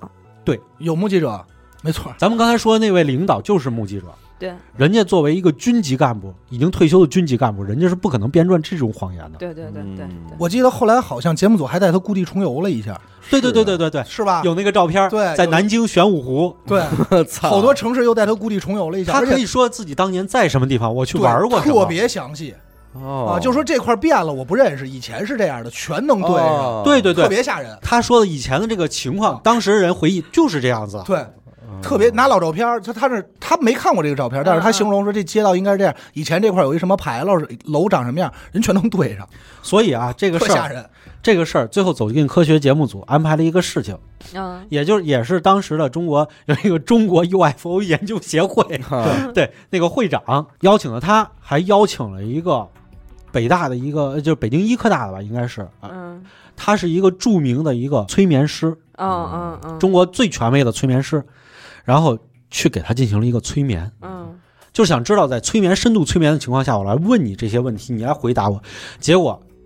当时的情况是。他回忆起了更加多的细节，在什么地方买的吃的什么饭，买的什么水，喝的什么饮料，然后完了以后这个收的多少钱，然后是服务生是什么样子，把他那些个深处的记忆又给又给唤醒了。啊，因为其实咱们想这么一件事儿啊，就是如果你老去某一个城市出差，嗯或者你老长期居住这个地儿，就是你比如老我像我老在五道口，其实我不会对五道口很多地方特别印象太深，因为我老能看见我。明白，但是对于他来说，有些地儿他就只去过一次，所以他印象反而特别深，我明白，你能明白吗？就是他那个概念在这儿已经形成了，因为他嗯只经历过这一次，明白。这些城市，而且还有一个问题，就是他他说这句话其实真的是非常有可信度，因为人是无法想象出自己没见过，他没见过的事儿，对就跟对就跟对农对对民农民过去农民想皇上，嗯哟皇上得过什么呀？他们家得天天吃红烧肉吧？对。他可能只能想到这儿，因为不是他说那慈禧太后现在干嘛？慈禧太后肯定现在坐床坐炕头上吃吃啊烙柿饼饼卷大葱呢，呢。 对，吃柿饼对呢，你你想想，当年河北这么偏僻一个村儿里的农民，嗯当他报出长安大戏院的戏名的时候，对，你想想这这种这种情况有多么多么几率多么小。嗯对，咱们作为北这都什京么待遇啊北京的孩子，首先咱们说，北京的农民嗯，未必知道长安大戏院。没错，我们没错 我们作我为都不知啊道，我们作为北京孩子来说，咱们都没有去听过戏，对我都不知道没错长安大剧院在哪儿。我也不知道。所 以这个问题要就别跟我这么说是说西安的，我也信啊，别这么说，一会儿让咱们多读 书。 真的。这跟读书没多出门儿，对，这这是这是读万卷书行万里 路，对，多是出门咱们儿太宅了。窄窄窄了，对人家不宅，人哎家也宅，他哪儿都去 了，凭什么呀？拥护什么这呀？这黄延秋绝对是一个天选之人，真是享了福天享了。了福。哎天选之人然后黄延秋啊，就是他这么多年，其实再没有见过那两个人，对嗯，但是他在最后一次深度催眠的时候，嗯他说他突然他在回忆当时的街道的时候，他突然看见了这个人，看见了这个高登民。嗯高登民告诉告诉他，你在被催眠，你赶紧醒过来啊！然后他通自己醒了。咱们都知道啊，催眠的人是唤醒的得，对对对对，咱们听众朋友以后也有学这种心理学的，也有学这种催眠的，嗯，这个我都都去聊过。你如果这么醒来的话是不可能的，嗯，因为为在深度催眠之情况之下，你是需要去医生辅助你进行，没错，嗯苏醒，嗯嗯，就跟咱们们前两天讲的这个观落阴一样。明白了嗯带进去还得带出来，对你带出来是必须得有法师带你出来，因为据说啊，你强制自己去醒，容易出事儿，容易就是所谓的被梦魇着了。哦你知道吗？对他就被这个高东民给叫醒了。就嗯跟咱们说，这人一旦梦游啊，你不能叫醒他，这样他会吓坏的。嗯明白其实跟这道理有点像。哎，黄延秋黄延秋就突然醒了。嗯这个事件被完整的记载在了《走进科学》里头。当然，我们讲的是非常非常的笼统的，嗯，它里头有很多的细节细和节很多的佐证。嗯如果大家要是那有兴趣的话，可以去去去自看己一看一看。那期好像我记得上下集吧，嗯对对对，上下两两期嘛嗯对对对，就是大家可以去看一下这个事情，而且这个事情报道也很多，它是中国三大 UFO 未解之谜之一。哦，就是最后给他定义的是什么呀？是说那两个人是外星人，嗯哦就是猜测有这么一个猜测，然后所以这个外星人可能有什么法术或者就是什么机关，让他瞬我间移你动。你就你刚才这个猜测，我可能在我刚才听吴哥讲这个事儿的时候，我也我脑子里也在想。嗯嗯，但是你现在让我把一个外星人嗯理解成他妈是穿军大衣叫高登民呢，我真 是有点不太好想象。但是我在想，会不会有可能就是是化他身嘛，是他的后代穿越回来了呢？嗯即便是外星，人，为什么选一个黄延秋呢？我那觉这得不他清楚啊。我觉咱得们真这的个，不好我觉说得这个黄先生可能是和就是不管是外星人也好，或者说是更高级的什么生物也好，我觉得可能是有一些联系的。就比如说是他们的，比如是咱们的族人，然后呢被遗落在了嗯拉拉丁美洲一个后代，啊、呃一个后代，嗯然后跟咱这们儿就捧地儿呢。哎没事儿，哦咱就玩儿找他玩儿一圈儿去。因为我在印象中好像是有这么一个印象嗯的，就是我不知道吴哥还记得不记得，好像是，就是让这里是有一个细节是让他回忆起那两个人长什么样的，嗯，呃对但是但是他好像是没有记不住，就是他好像我印象中就是他什么细节都能想起来，但这俩人具体长什么样记不住，嗯也哦就是无法去查这两个人，而且查名字也是没有的，就查到的是是不对等的，好像是吧？他留的名字叫山东高登高登民高延金。嗯，还山东，对，还知道是山东人。对所以就是说外如果是外星人，我这有一个猜测啊，嗯就是有可能外星人借了两个人。哦，他们没有实体，借了两个人，附体儿，哎也可能是幻化的哎人，，咱们在这儿的时候啊也有可能就可以对多吧多说一下。刚才小伟提到的情况和你们提到的情况，嗯其实这都有的。中国 UFO 三大未解之谜，嗯，另外一个事件叫孟兆国事件，嗯不知道有没有听说过？嗯他是没有东北林场的一个人，被带走他的啊对被带走，哦然后完了以那后我知道还了说还说六十年之内，就是他跟一个外星的女嗯腿上长毛的女人，就是然后完了以后嗯亲啊热来哎着，亲热来着， 然后后来结果说告诉明确的告诉他，六十年之内我还得在再找在你宇来宙一宇 发，宙的某个地方将会有一个你的孩子，你的孩子出生。哦，对，这是这是你们说的这个外星外星人的那一趴。你说这哥们儿会不会有一天睡着睡觉，完了一敲门，爸爸，我是你的孩子，你这是一 Siri，真的， 对吧？你这是一请你请 Siri，你抱抱我， 怪他妈，我跟你说这这孩子我抱不起来， 你说多牙碜，腿上长毛，是不然后他是？说来吧，宝贝儿 抱抱，他说谢谢爸爸，谢谢爸嗯爸。你别说你学挺像啊，小伟说这种情况，说未来回来的这种情况，哎，嗯咱们看机器机器猫其实就是这种情况，嗯对吧？嗯嗯未来回来这个事儿到底有没有，咱不知道，但是有人知道，嗯，霍金知道。哦大家记不记得霍金曾经办过一个晚会，请未来回到现在的人，未来的人都会知道，因为他很知知名。哦，我今晚办一晚会，你如果是未来人，有时空穿越技术来到我这个晚会，跟我见面，我不会公布这个结果，哦，他只是想知道。他办了那哎样一个晚你会，看人家这拍儿开的，我宣布啊，我明天在我们家也办这 晚会，我就不说门牌号了，东方庄见面没我就不说我们自己家门牌号了。您要是您敲我的门，咱们促膝长谈。我告嗯诉你，这疫情期间我给你点了，你信吗？ 聚众聚聚众众，不，你们都没理解，我就希望您把疫苗拿 来，我们希我希望全世界都度过这个难那那关。那后续呢？呼金这事儿的后续哎，后金这不后是我金了这啊 霍金霍金这事儿后续他没公嗯布，啊因啊，为那他就那指对定说话得算话嘛。 对他，因为他有一个悖论在里头，嗯就是咱们哦经常说的时间光锥悖论、外祖母悖论这些悖论在里头，嗯啊，所以霍金答应不公布，他就是没有公布这个事儿。嘿，所以咱真他够贼乎的，他金到哥底是红口白牙，人真是不瞎说。他到底他也不太好说见没见到，咱不知道，嗯但是他知道了。哦挺有意思。这个为什么可信嗯？要告诉大家，首先，一九七七年的时候，当时的中国的记录是非常严格的，嗯，而且的话，这是呃世界上少有的几个是是完全记录的，嗯哦而且记录证据对得上号。嗯我明白，嗯这太，详细了，对，太详细了，时间也对得上号。嗯而且他最贼的是，你说这俩人，我觉得啊，这事儿还有一个特别细思极恐的点，嗯这俩人为什么要带他去见那个军区领导？其实毫无意义，这领导并没有带他干什么事儿，但是他就找了这么一个权威的人，我就让你看见我，这个。我我我不是给这个故事加戏啊，嗯只是我去揣测。嗯那两个人下来之后问的他说：“你是想去部队吗？”嗯嗯嗯为什么会这么问他？因为你别忘了，那个年代的人是以当兵为自己的嗯就是荣耀的。嗯，这可能人他可能平时生活中说：“我操，我要是去部队了多好啊，什么的当兵没有，了多好。”我觉得是给他一个安全感。可是我揣测的是，那两个人兴许就知道以后这件事儿会被调查，或者说会被再所以我追去溯留一个回去，留我一个就铁证哦专门留一个铁证。那你看，那就那就正好相悖了。如果他要想这样的话，为什么还要在催眠的时候唤醒他？就让他一直去查不就完了吗？嗯所以我觉得当时带他去见部队领导是给这个人的一个就是安全感，你嗯能明白吗？你因为就是咱们到一陌生城市出事儿找警察，嗯嗯，警察找不着了，找部队，找领导，这尤其是当时那个时期的人，嗯嗯，就是他已经那个时候他已经是二进宫了，三进宫了，嗯就第三二二进，他已经再次出现在这儿，那个人肯定整个心态是慌的，嗯我觉得还有一个最吊诡的事儿是，他被离地三米悬着走。嗯哎，这个事情咱们在孟兆国事件里也可以看见，孟兆哦国也是离地三米被移动的，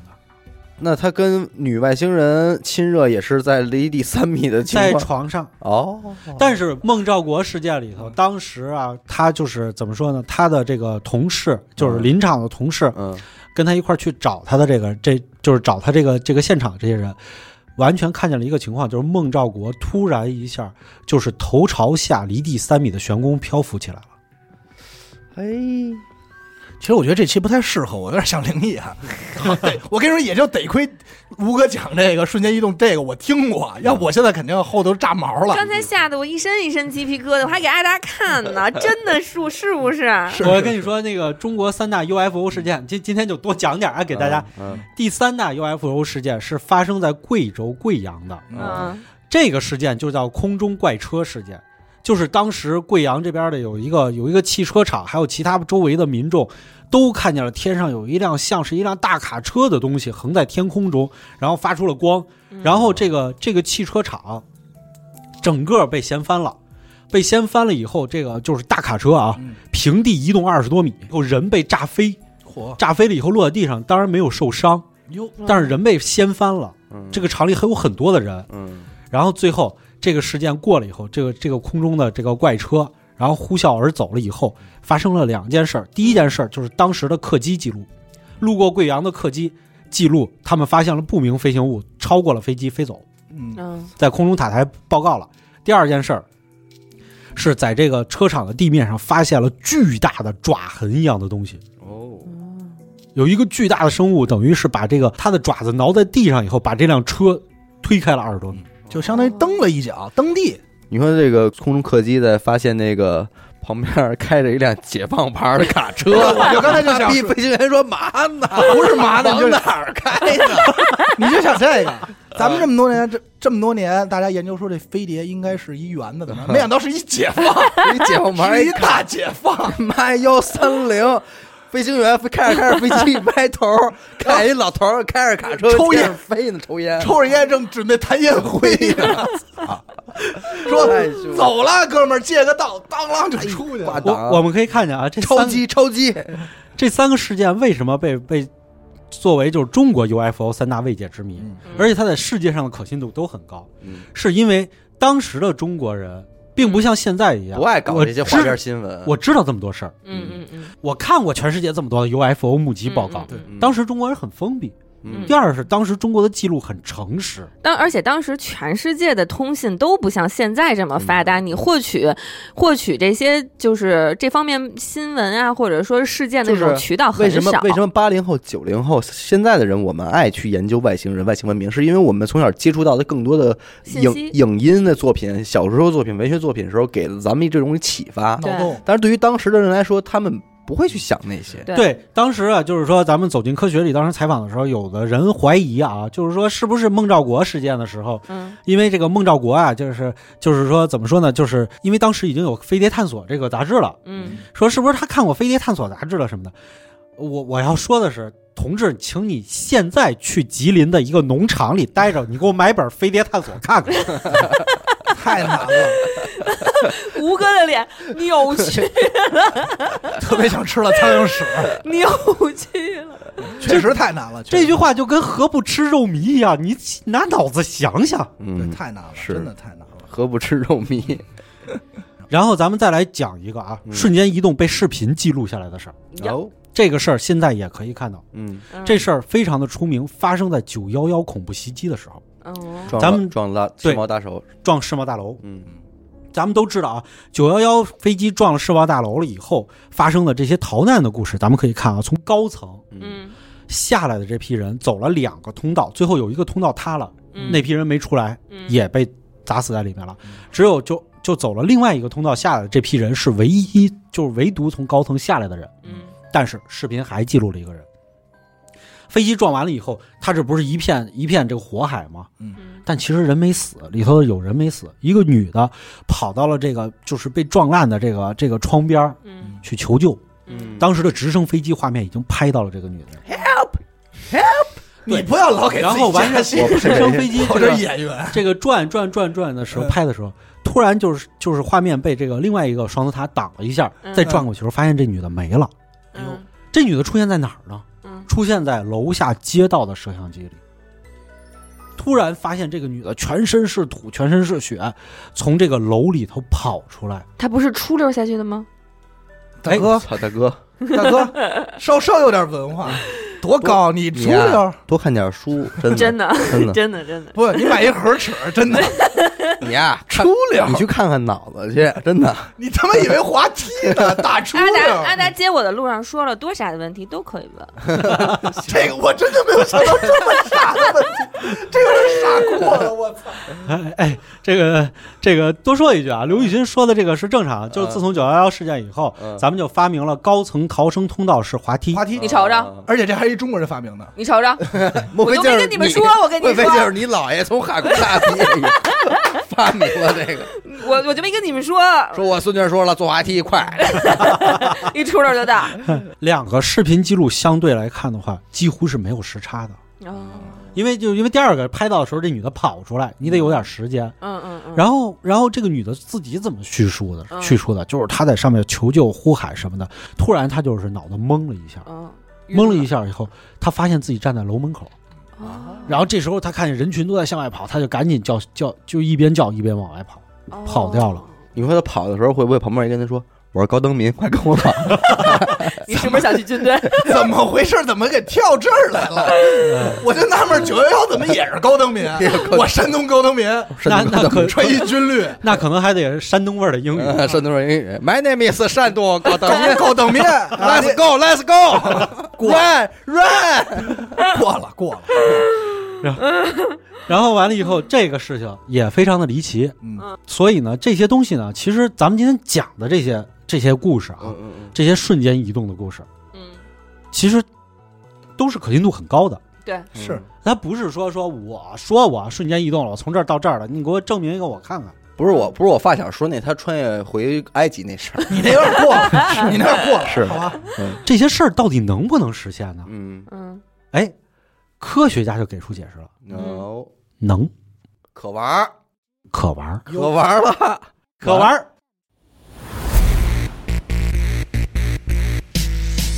好休息，好休息，这边走来这边看，您若不看，终身遗憾。一乐电台周边 T 恤正在销售，详情关注微信公众号“一乐 FM”，进入微店商城粉丝会员专享八折优惠。T 恤本无价，一乐皆有情。要买要带，请您抓紧赶快；要买要带，请您抓紧赶快。怎么不是怎么玩儿啊呢？是是哪一哪一种可行？就是它是有一种固定形式，还是说呃，不是，是科学理论证明的是它是可以发生的。就是某种情况来讲的话，是吗？我前一阵儿看那个，就是网上有一个人去介嗯绍这个量子纠缠的这么一个东西，就包括刚才吴哥最最开最开头的时候说，嗯就是特斯拉那个电电的那个原理，就是说我嗯这它是平衡的，我这边一动，那边也动，嗯，什么的，类似于这种，他就解释这个量子纠缠，因为咱们现在知道就是量子力学不是现在特别火嘛，然后它里边就有一个现象叫量子纠缠，嗯一个量子比如在这头，不管相隔多远，它一动，另外一个量子嗯跟着瞬间就是一同起步动，同步动。嗯，同步。然后，所以咱们在那个《三体》小说里头也也是有这有这对有这个事儿，然后嗯三体星怎么着的什么的那就是种他们的嘛通讯方式，对他们的通讯方式嘛。然后这个这个现象对于咱们来说是完全匪夷所思的、不可想象嗯的，就是怎么可能它以最快的速度，它也之间有那么长的距离，嗯它总归也需要时间吧，因为这个已经超超出了咱们的认知认范知围。嗯范围了。就咱们认为说 A 点到 B 点，如果想有有有所关联的话，嗯一定是 A 给 B 发了个信号，，对或者是 B B 给 A 发了一信号，它得对接收信号。嗯，对但是以咱们目前能知道的，对就是发信号这种速度是达不到这种速度的。对，就不可能，怎么可能一个连一点儿同时时间都没有就同时在动呢？嗯这个人是这么解释的，嗯我觉得特别牛逼。嗯他是说我们现在想象嗯二维。嗯二维世界是一个平面儿，对吗？嗯二，咱们现在想啊，一个二维世界，一个平面儿，一张纸，我们往上放一把椅子，嗯那这把椅子投射在二维世界是什么呢？是四个点，嗯，是四个腿儿，对吗？对，然后我们作为一个人嗯，推了这椅子一把，二维世界的生物炸了。哦这四个点之间完全没有联系，他们怎么可能一起动呢？哦哦。解释的非常好，但是现在咱们今天聊的不就是说如何在三维一个空间里嗯你完成瞬间移动啊，？对，说白了就提升你的速度。哎，咱们就说到这个这个问题了啊。嗯如何在三维空间里实现瞬间移动。嗯四维空间啊，咱们就可以说啊，这是一个球，嗯远处呢还有一个球体。嗯我要想从这个球体移动到这个球体，刘雨欣说的这个意思就是，这两个球其实在四维空间里，我这个是一个弧线的一个桥，嗯，一个桥，但是投影在三维空间里，我看见它是两个分别的球。嗯对，因为你看不见那桥桥对嘛，对对，我桥看梁不见桥，嗯很很有可能四维空间里这个结构并不是像我们无法想象那么对的那么复杂或者那么简单。比如说它很简单，它就是一个桥。那么的话，我们移动的话，如果我们跳出去，从这个球体之间我们跳到四维空间，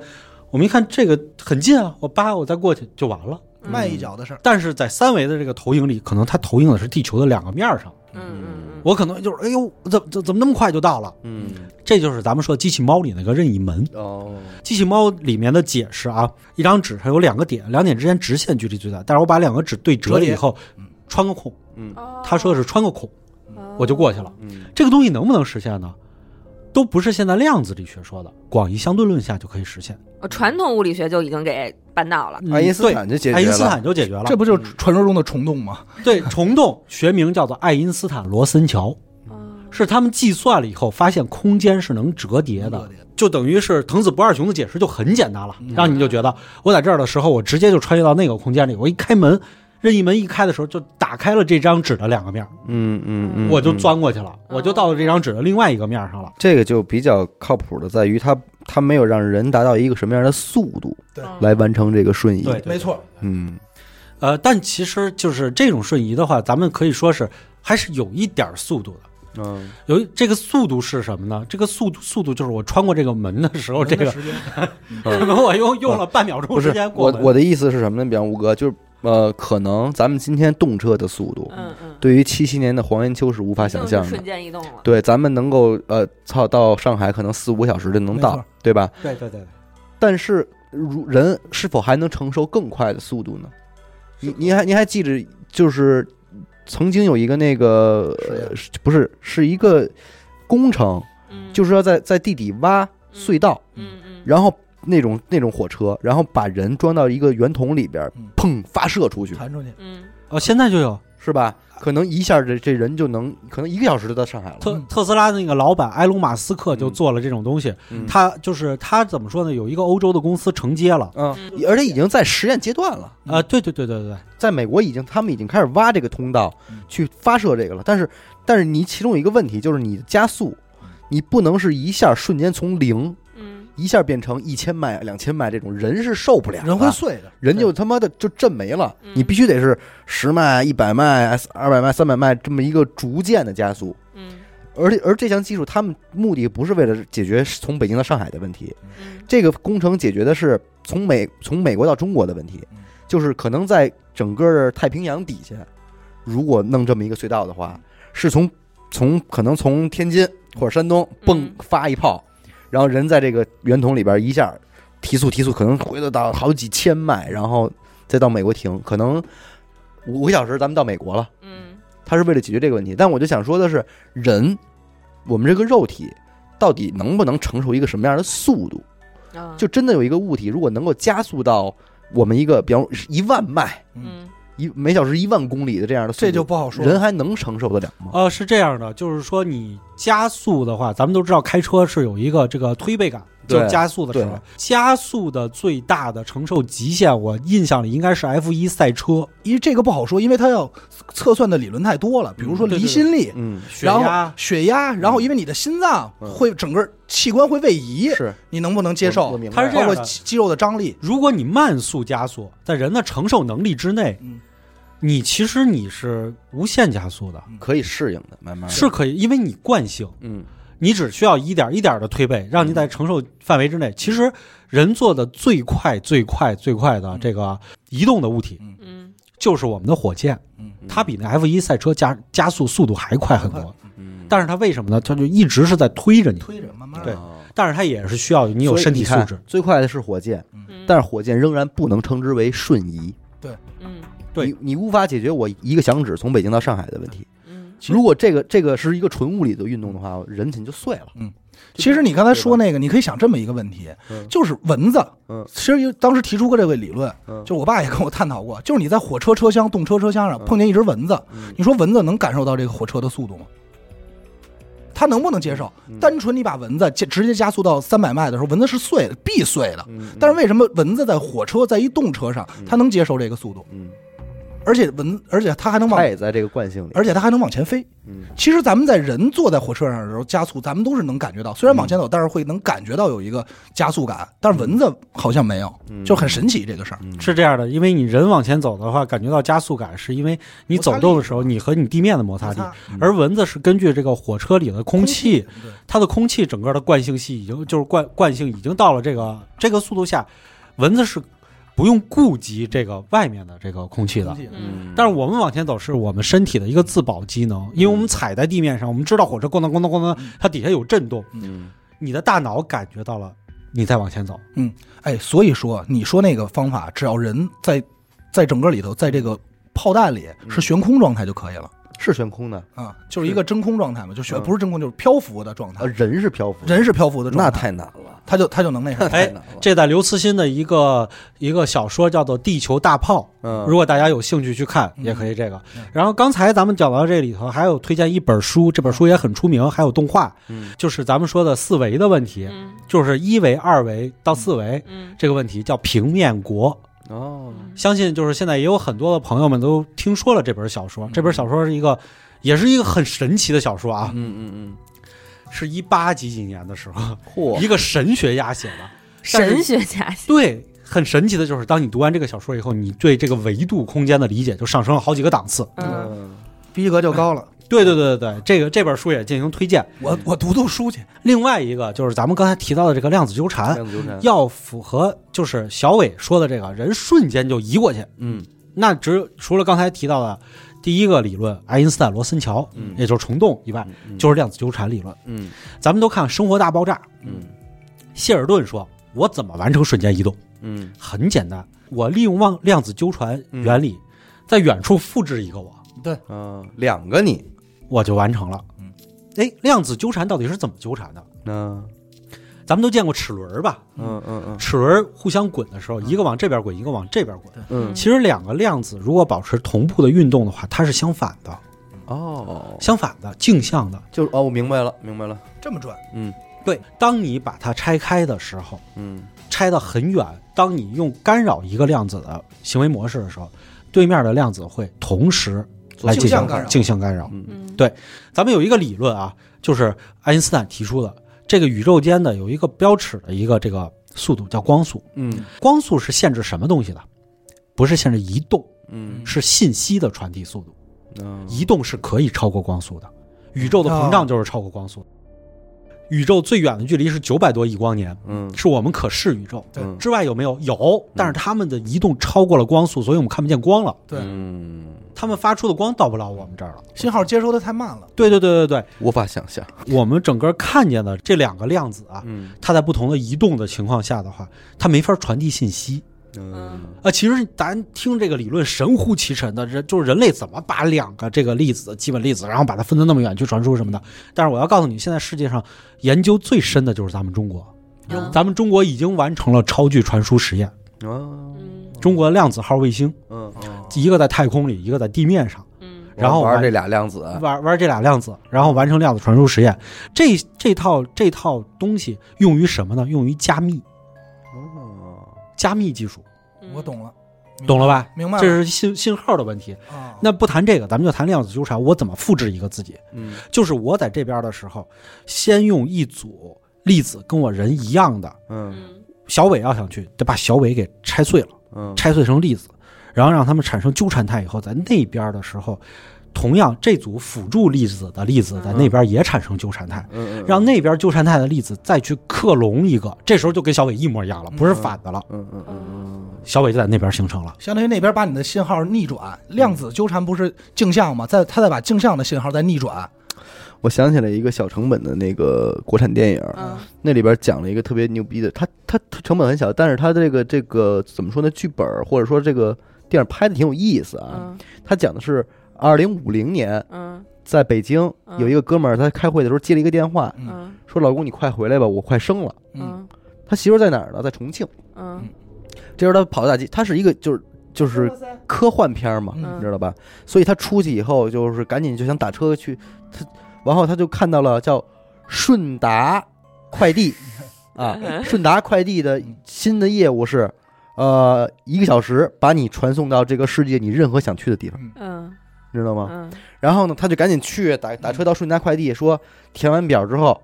得嗯给他搁到一个太空那个舱里边嗯，类似于嗯棺材似的那种舱。说你这里边之后你会被呃催，就是麻醉，嗯全身麻醉。然后因为什么呢？因为我们这个舱啊速度非常快，嗯你要是醒着的话，氧气不够，你你真空传送才行，你受不了。嗯嗯嗯这么着呢，就说你你你把眼睛闭上，然后你一会儿一会儿你吸这个麻醉，你就睡着了。一睁眼，等睁眼的时候你就到了。嗯嗯他说我以前是练潜水的，我可以一个小时憋气呃憋气，我不呼吸，所以他就没憋气，哦，他就没麻醉，他就没麻醉。嗯嗯等过了一会儿，他这个盖儿被打开了之后，他假装闭眼，因为他怕他被被被工作人员发现他违规嘛嗯，嗯他就他就没说话，然后就听见外边的工作人员说：“赶紧把他推进焚化炉吧，赶紧烧了他吧。”嗯，然后他一下就惊了，他赶紧站起来就跑。然后嗯工作人员发现他醒了之后，就就全都追他，嗯你知道吗？因为理论上他已经被麻醉好了，准备给他推进焚尸炉，给他烧死。嗯然后他就跑，嗯反正后边人就追他，一直追他，嗯一直追他到重庆。到重庆之后呢，他到了他媳妇儿旁边之后，发现有一个他自己已经在他媳妇儿旁边陪着他了。哦，然后他就问这帮工作人员：“到你们他们到底怎么回事儿嗯？”他们说：“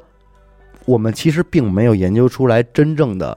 瞬间瞬移移动，嗯嗯我们只是利用这一个小时的时间，在重庆再制造一个你，嗯然后再把这边的你给烧死，你就在那边了。这这个电影呢那边的你也是你，但是你跟那个你不是共用一个思维，就是会有一个思维差，哦就是他还是刘雨欣，但他这个时候刘雨欣跟跟那个时候想你你这会儿想的东西不会影响到他，就两个个体了，两个独立的个体了，所以他把你杀死了之后，那边就是一个新的你了。这就是所谓的量子纠缠的瞬间移动，就是这个是最早是在什么呀？是特特早，他说的这个是在知乎上的一个提问，嗯就是说如果有瞬间移动，然后我们形成的方式是在这是一扇门，这个门你跨进去的时候，你现在所存在的肉体被直接粉碎，然后把你的记忆嗯思维上传到一个云端，嗯然后在另外一个门重塑一个你，然后把这个云端的记忆再输入进去，然后问的问题是你还是不是你？你，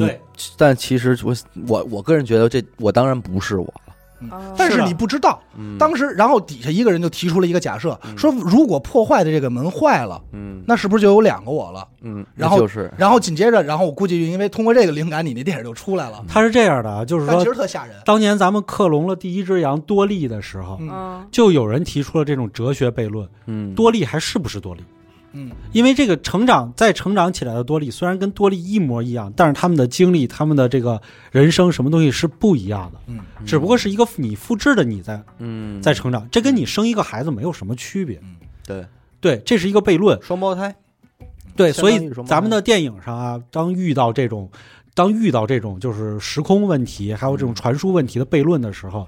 呃，就是它会使用一种技术手段，叫做无源信息，嗯也就是你必须得把这个闭环给我闭合掉，嗯要不然的话，如果有缘的话，你悖论就就因为悖论存在，所以你不成立。嗯嗯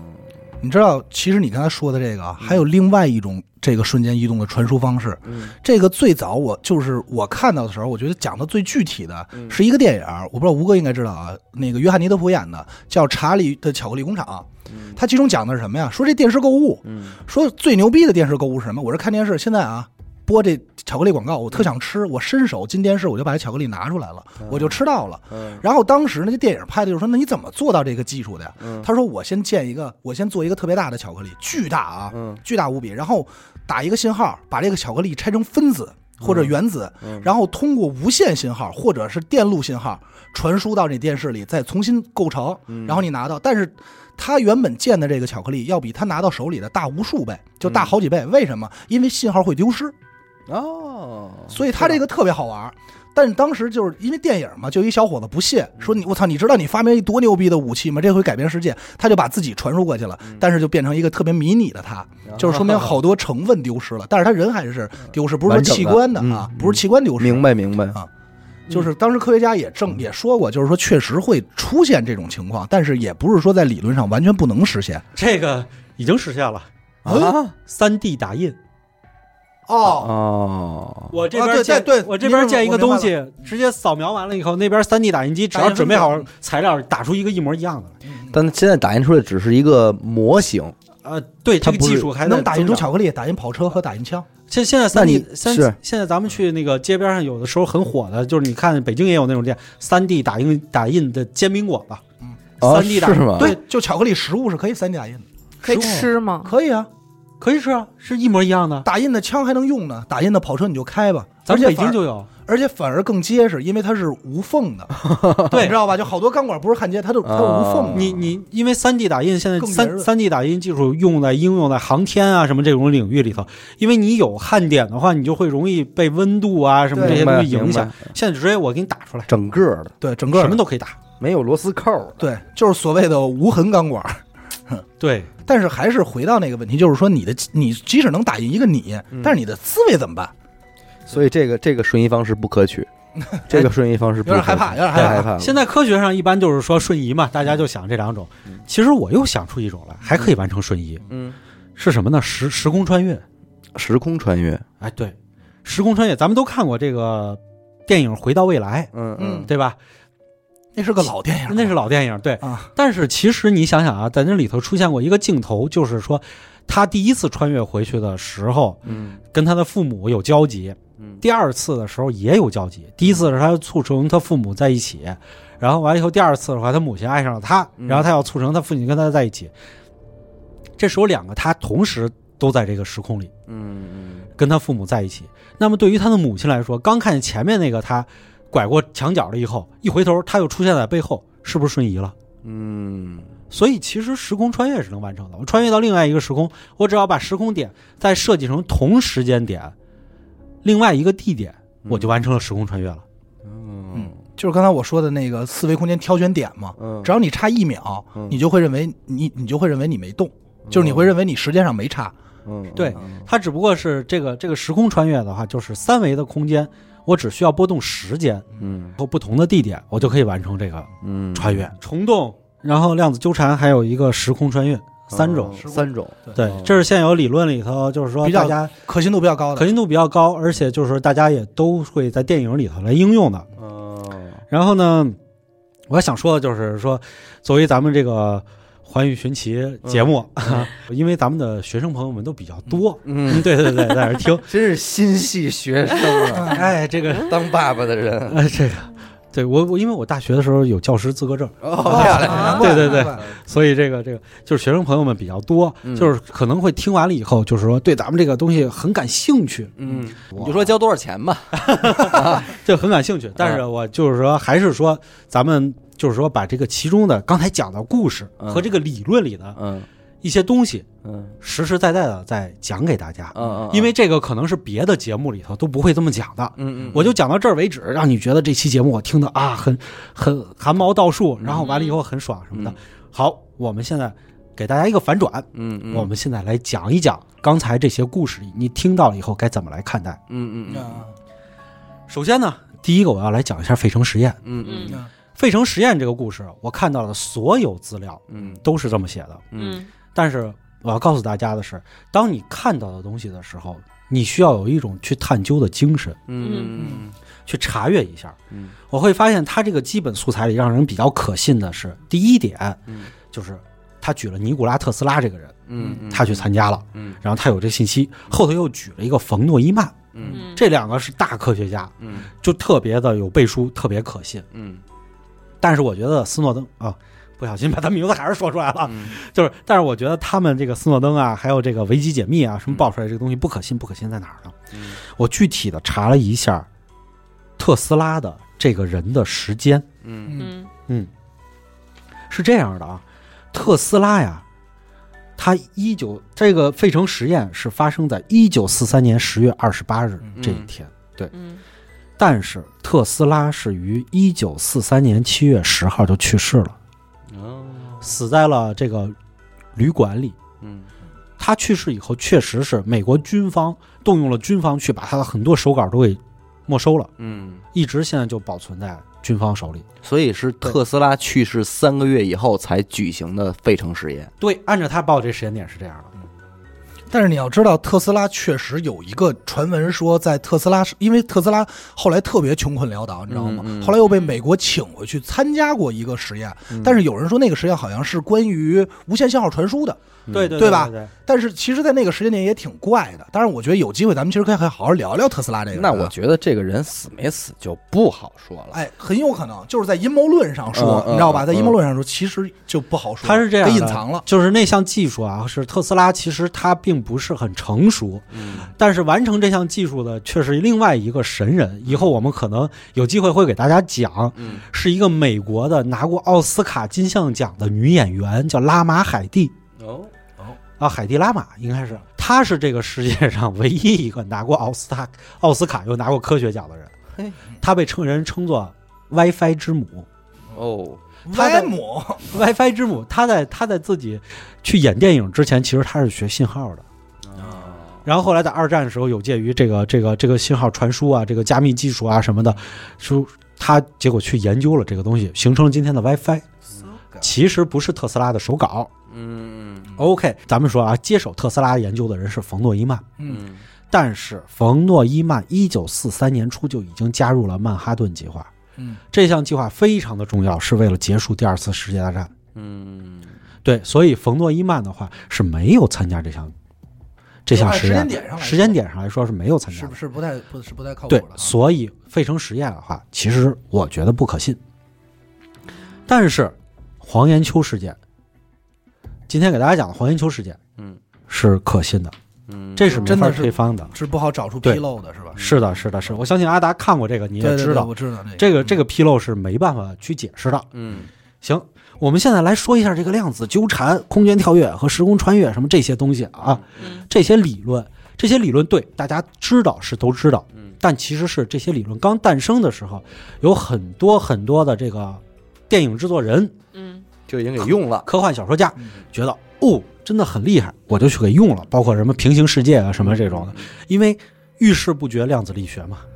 它可以解释我们所有的这种现象，因为它跟我们这印象那会儿反就正你也听不懂，那会儿就说嘛，说量子一量子力学解决一切，嗯实在太欠了。就是说解释，哎，看一电影不知道什么量子力学，就是量 子量子量子，我操！我是真惊了，确实太欠了。对，但是我要告诉大家，小伟刚才说的，包括那个电影来说，我这边把你这个人拆成了量子状态，然后复制完以后，到那边再去复制一个出来，嗯可以实现吗？我告诉你，理论上是可以的，对，理论可以，但是我告诉你，实现不了，嗯是为什么呢？你知道人有多少个粒子吗？嗯基本粒子嗯是十的二十九次方个粒子，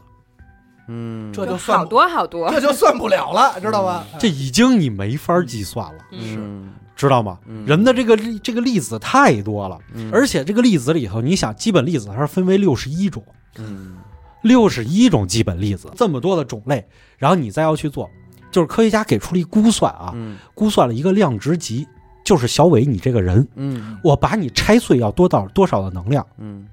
我算了一下，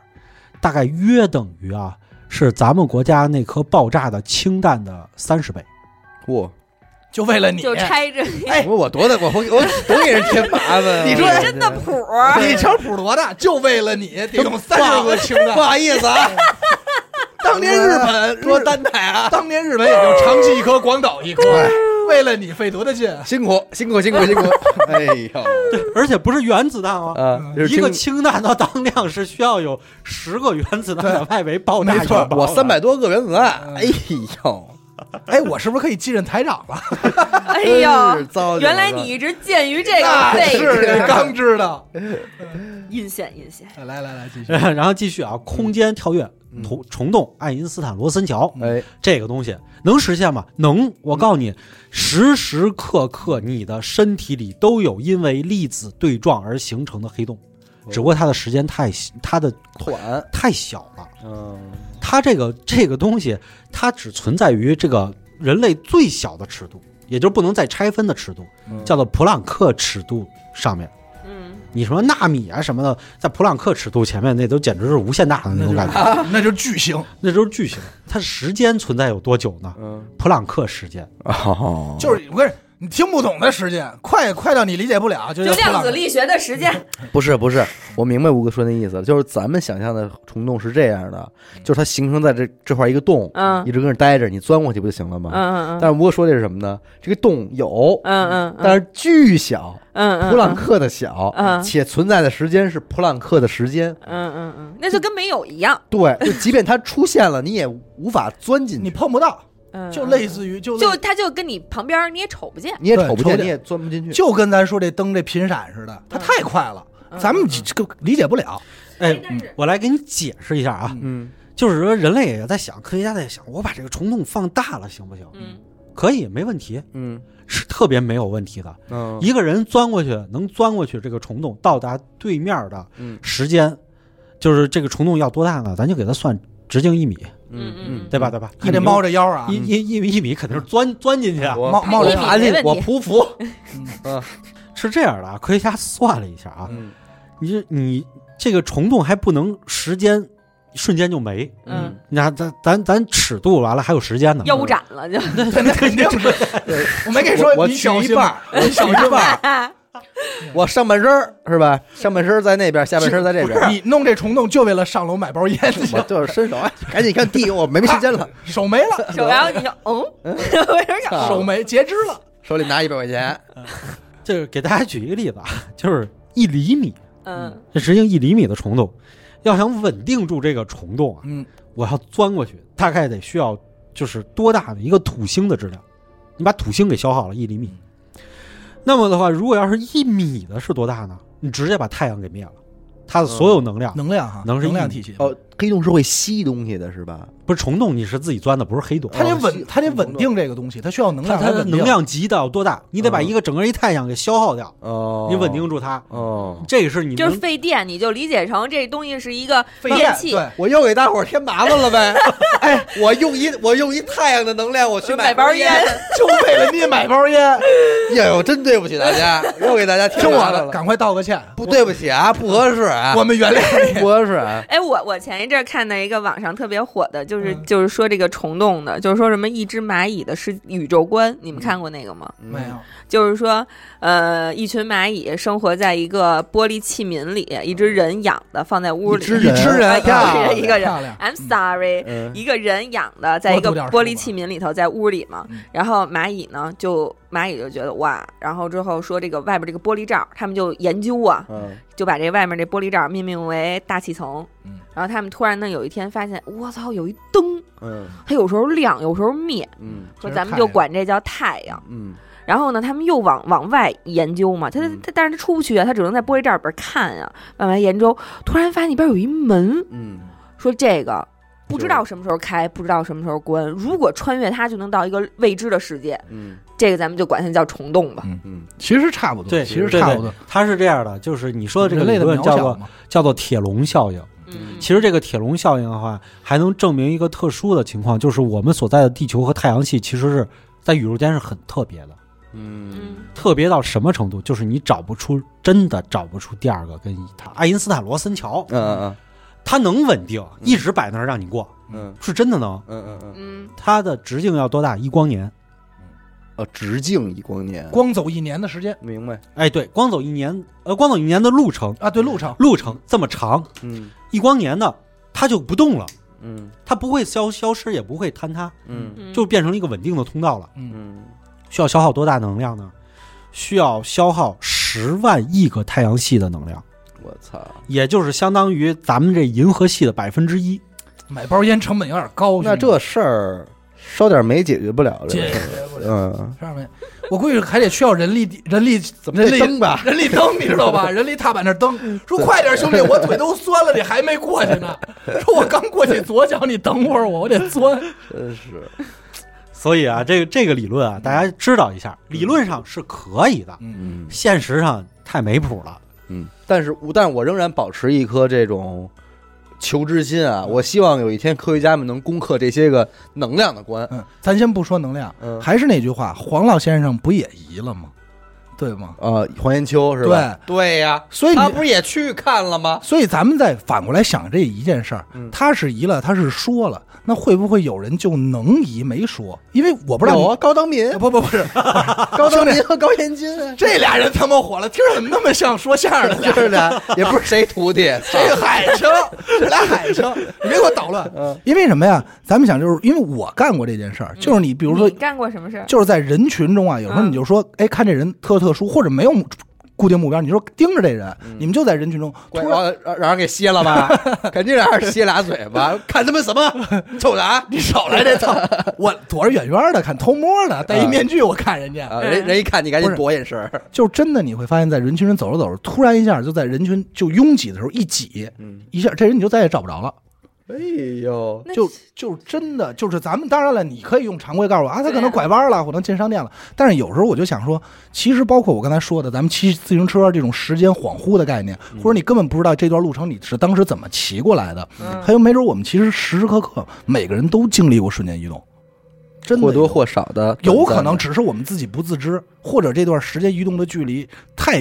太、太片面了。换句话说，某种情况也叫瞬间移动。世界上就是世界上所有的生物都停止了，嗯，然后你往前走了十米，然后一个响指，所有人都动了。说，那你的意思就是不是我变快了，是你们变变慢慢了。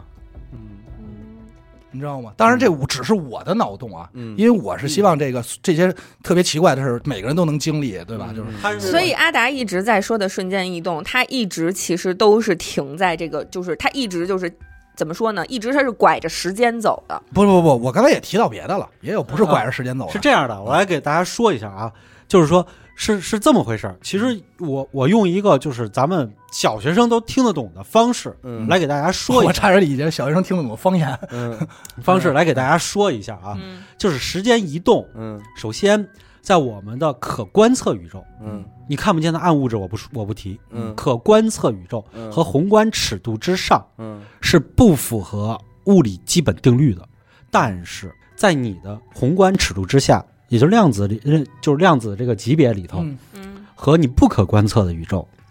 也就是我们现在没法观测、没法感应、没法使用的这些能量、嗯暗物质、暗能量这些东西里头，它是有可能存在的。嗯，对，但是我我们不能知道为什么在我们的宏观尺度下不行呢？其实特别特别简单，一道数学题，阿达一秒钟走一米，十嗯秒钟以后阿达走几米？ 一秒钟一米，十秒钟十十米啊米啊，哎，对，没错，是你你位移的距离是等于十秒钟嗯乘以阿达每秒钟走一米，嗯这是咱们现在的理解嘛？对，阿达每秒钟走一米不变。嗯如果我我的时间现在要瞬间移动，变为零，嗯零乘以阿达每秒钟走一米，那么结果等于什么？零啊零零啊，你的位移是不存在的。哦，这是一个最简单、最简单的东西。这个东西为什么呢？因为我们可观测和我们能感知的世界，嗯这个宏观世界符合一个东西，嗯叫因果律。嗯我们是必须符合因果律的。嗯这种公理是在我们生活中可用可存在的。所以，如果你要是想瞬间移动，就要打破因果律。嗯，你相信因果律吗？我我相信我相信行了吧？你们 呢？谢谢我我不信，我不信 啊，我不信，阿达不信是吧？啊嗯，好，我告诉你，哎，别介，我不不不不不，不是吴哥，你不能这样，这里就是我胆儿小，你老不能老逮着这软柿子捏。 不是，是只有阿达回答的这个问题触及到了一个现实的问题，而且相当的恐怖。哦，同志们，你看到我这儿又恐怖啊，从科学角度上来说，刚才我推翻的那一切嗯都是我们现有科学，对，嗯而从最新的科学角度上来说，恐怖的事儿出现了。嗯哦，最新的实验证实的结果，因果律可能是不存在的。哦，谢谢啊，诸位，谢谢啊，我在这儿先谢谢大家，不好意思，不好意思，鄙人超前了一最步。近读了点书 书，读了点书，我最近看了点那个小人书，你知道画报，看又重新看报纸来 了，不是重新把翻八了二年那晚报拿出来看了 看。重新翻了翻《西游记》， 不好意思啊，各位，步子迈大了。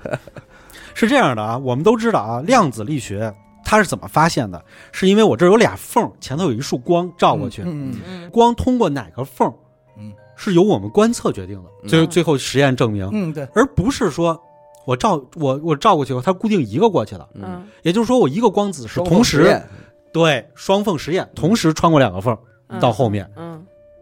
是同时，它有分身。嗯这个理论啊，其实爱因斯坦一辈子不信嗯这个理论，爱因斯坦一辈子不信两件事儿：嗯上帝是掷骰子的，嗯，上帝是左撇子，他全不信，全被推翻了。哦全被推翻了。爱因斯坦呢，这个就是他作为一个光学、光子这个光学的一个奠基人嘛，嗯然后光量子学这个奠基人，在他的一百周年的诞辰的纪念日上，嗯有一个叫惠勒的科学家提出了一个想法：嗯如果我们把双缝干涉实验进行一个延迟，会有什么结果？嗯嗯具体的这个东西太复杂了，嗯就是因为咱们广播节目大真家是说不清楚，对对不说清不清说楚说不不清楚清没法楚，用大家到时候看公号，我把这个图给大家列出来。嗯大家就能看得很清楚什么叫双缝干涉延迟实验。嗯这个实验我只告诉大家一个最终结果，嗯嗯最终结果就是你观测的结果和你之前的这个原因发射角度、发射什么亮度，就是发射方向的原没因有任何关系。是没有任何关系的。嗯也就是说，我想在这儿观测到，它就在这儿。哦那么之前就是通过这个延迟实验的时间，我证明了我想在这儿观测到，所以之前你在那儿发了一个光子，是因为所以所以了，因为对就是有结果才有的开始。这件事情很可，啊乱，你 说这事儿多乱哎呀，这件事情很可怕，嗯是因为因果律是构成这个世界的基本，就是在我们的认知里嘛，在我们的宏观的不认是知也里，讲理嗯，你不是因为勃起了而想干，而是因为想干而勃 起，那这就等于从唯物变成唯心了又。在在哎某哎对对，你说还的是是你对别了把眼珠子瞪那么大，唬吓人你呢。还说对了你，就说对 了，是是对不好了。意思啊，最近也多读了点书。看报纸来 了，又看报纸来你也了，看《西游记》了，真是不好意思，就是嗯问题就在于这个实验已经被证实了，那但是证实了这个实验，就等于我们之前研究的所有东西都被打翻了。大部错了大部分的东西都都错了都错了。是因为我想，我想得到这个得亏我没上他们们那么多数理 化，他白学，你去你大爷的！就是吴哥的意思是因为我想得到这个答案，所以我会用很多方式去证明。然后在我们看来是我们证明出这答案，但实际上反推就是我们要这答案，所以拼命的去证明它是对的。哎，还有一个更恐怖的结果，嗯就是人类所处的这个世界的问题。嗯这就回这就回到了另外一个深层次的，就是就是《盗梦空间》和这个《骇客帝国》的这个问题上。嚯，对一下聊俩电影啊，对，这个这个就像他们里头提出的这个这个悖论似的，嗯如果是我们得到的结果是我们所想要的，嗯那么这件事儿其实证明了为什么量子层面的这些瞬移、位移和这些东西是我们没法理解的了。嗯也证明了为什么宇宙空间里暗物质、暗能量它能够左右这个，而我们观测不到，没法探究了。嗯也就是我们所有观测到的东西和能够用的理论，其实是我们想要的，